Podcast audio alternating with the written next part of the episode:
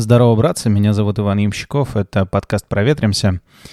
Э, мы делали больше ста эпизодов подкаста для технооптимистов, но в этом сезоне я решил, что сейчас это дело не актуально, а вот актуально, может быть, как-то э, рассказать вам про медитацию и стоицизм. И мы сделали что-то вроде такого мини-курса.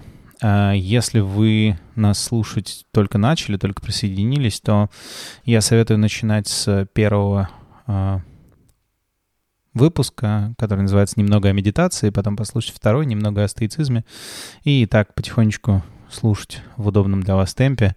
Э, мы продолжаем. Если вам нравится, скажите об этом где-нибудь, не знаю, отзыв поставьте, э, напишите об этом, потому что сейчас довольно сложно вот так в пустоту просто что-то делать, но мне почему-то кажется, что это важно, и поэтому мы продолжаем. Сегодня мы поговорим про сроки, планы и даты — да, у всех у нас э, были планы, есть планы, и вообще взаимодействие человека и времени — это важная часть любой э, традиции, и когда вы медитируете в классическом таком вот э, смысле этого слова, вы часто обращаете внимание на то, как идет время, время идет субъективно всегда очень неравномерно. Когда вам интересно, время летит быстро. Когда, наоборот, вам скучно, вам может казаться, что время тянется очень медленно. И я думаю, что вы сами замечали неоднократно, что время — это такая штука, которая напрямую связана с вашим вниманием. Да? То, как работает ваше внимание, и то, как вы себя осознаете в данный момент, влияет на то, как вы воспринимаете время. И Взаимодействию со временем, в частности, посвящено довольно много вещей в стоической философии, но сегодня я хочу немного другую историю рассказать. Я хочу рассказать э, пример, который в своей книге «Человек в поисках смысла» приводит Виктор Франкл.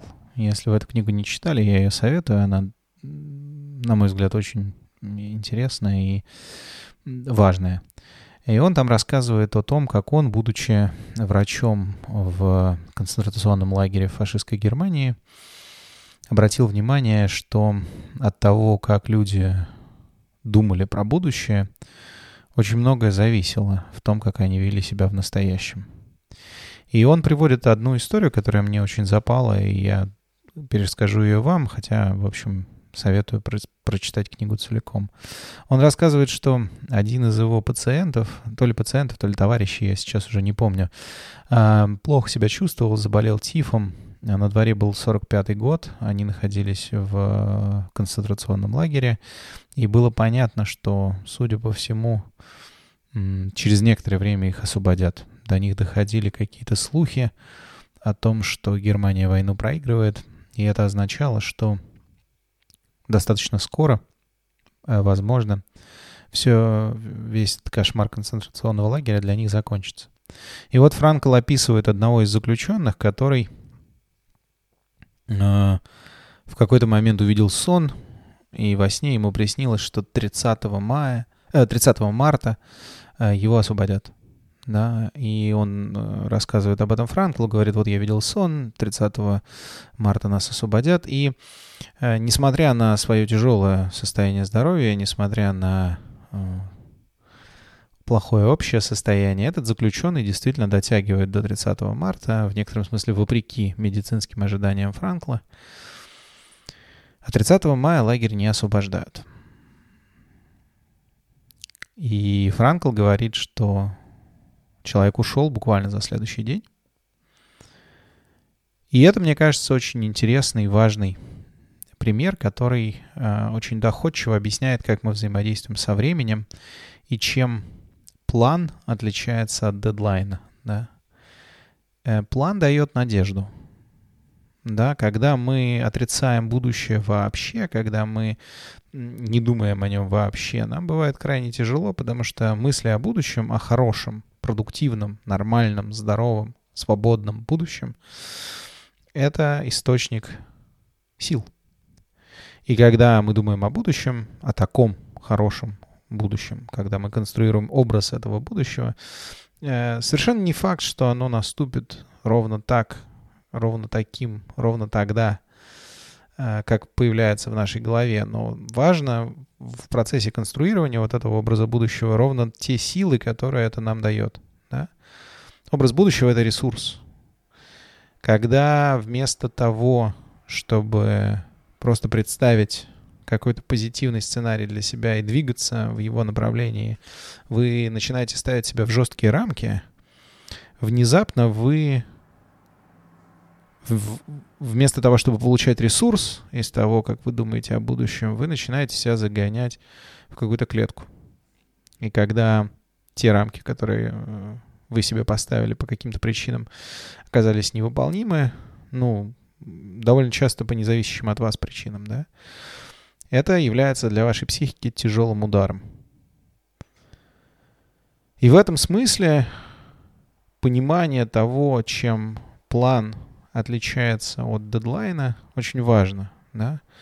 Дедлайн — это способ дисциплинировать себя. Дедлайны нужны, когда в вашей жизни все хорошо, когда вы расслаблены, когда вы в безопасности, когда вам ничего не угрожает, когда вы хотите себя заставить работать интенсивнее или стремиться к чему-то с большим каким-то, не знаю, фокусом, да, вот тогда вам нужны дедлайны. И я подозреваю, что многие люди, которые этот подкаст слушают, они привыкли жить в мире дедлайнов, да, они привыкли жить э, в мире каких-то целей, которые мы себе достигаем, и э, которые мы себе ставим и достигаем за какое-то очень понятное время. Но в ситуации, когда мир поменялся, и вы находитесь в состоянии стресса и высокого уровня неопределенности, вместо дедлайнов нужно научиться работать с планами. А дедлайны, наоборот, не ставить, потому что они загоняют вас в тупик. Другой хороший пример, который, мне кажется, здесь стоит привести, это история про программу подготовки морских котиков в США.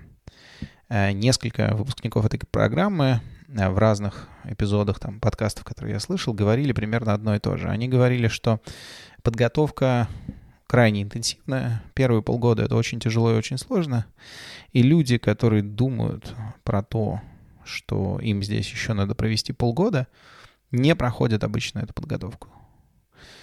Э, человек, который понимает, что у него впереди 180 дней тяжелейшего испытания, и когда проходит один день, говорит себе, впереди теперь 179 дней тяжелейшего испытания, в конечном итоге не проходит это испытание. Он ломается. Через 30, через 40, через 50 дней он говорит, я больше не могу, всем спасибо, я не могу быть морским котиком. Что делают на контрасте люди, которые как раз справляются с этой программой? Они вместо того, чтобы говорить, что через 179 дней все это закончится, они по-другому воспринимают время. Вместо того, чтобы думать про 179 дней, которые остались, они думают в терминах данного конкретного дня. Я проснулся, мне надо просто сделать так, чтобы в конце дня я уснул — и завтра проснулся здесь же, продолжая свою работу в этой программе. Это тоже пример работы со временем, которая позволяет э, дать личности ресурс. Да? Если объем стресса очень велик, думать далеко на перспективу и выставлять себе очень далекую временную цель, которая, может быть, еще и не будет достигнута, психологически тяжело. Вы тратите свои силы на что-то, на что сейчас, в общем, тратить их не нужно.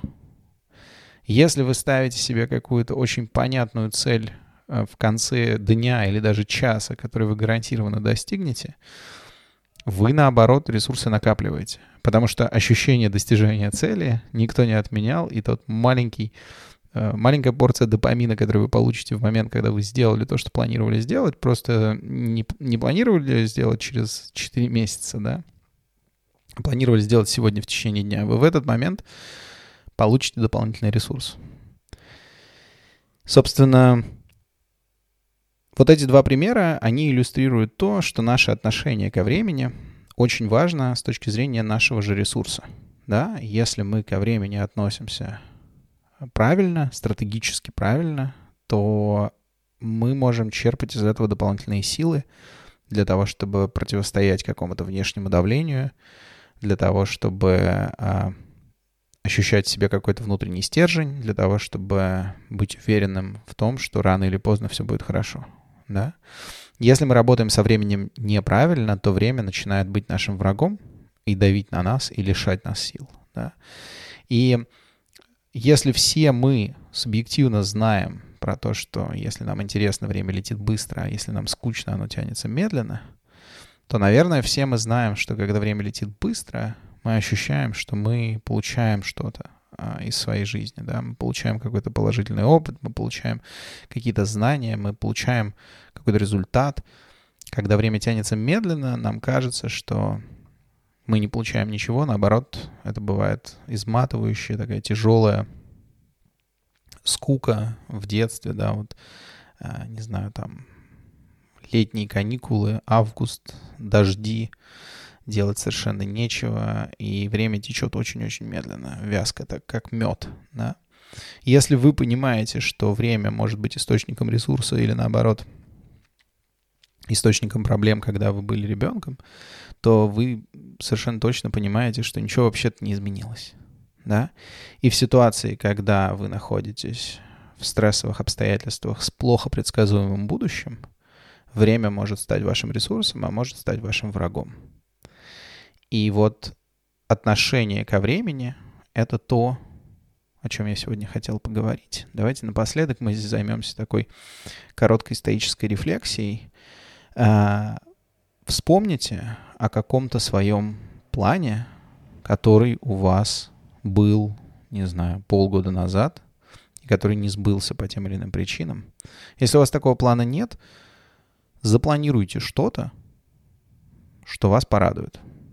Запланируйте что-то, что кажется вам хорошей идеей, да? Предложите себе какую-то вещь или действие, или, не знаю, поездку или занятие на будущее. Но очень важно, запланируйте это, но не ставьте какие-то жесткие дедлайны, просто сделайте мысленную, такую мысленную визуализацию. Как это будет, что это будет. Не так важно, когда. Важно, что это будет. Вы это запланировали сейчас, вы не забудете об этом, и рано или поздно сделаете то, что запланировали. Представьте себе в своей голове, как это произойдет. Это может быть, не знаю, отпуск с любимым человеком. Это может быть поход в музей. Это может быть поход в театр. Я не знаю. Это может быть просто прогулка в парке с собаками. Неважно. Запланируйте что-то и представьте прямо сейчас, как это произойдет в будущем. Не уточняйте, когда именно, просто представьте. И обратите внимание на те ощущения, которые вы испытываете сейчас. Если вы действительно представили вот это самое позитивное будущее, вы сейчас испытали какие-то теплые, хорошие эмоции. Это простой, понятный прием, который позволяет превращать время в ресурс. Даже когда планы откладываются или ломаются. Сам факт того, что у вас есть будущее, и вы можете запланировать в нем что-то хорошее, это ресурс. Пользуйтесь им, пожалуйста. До встречи.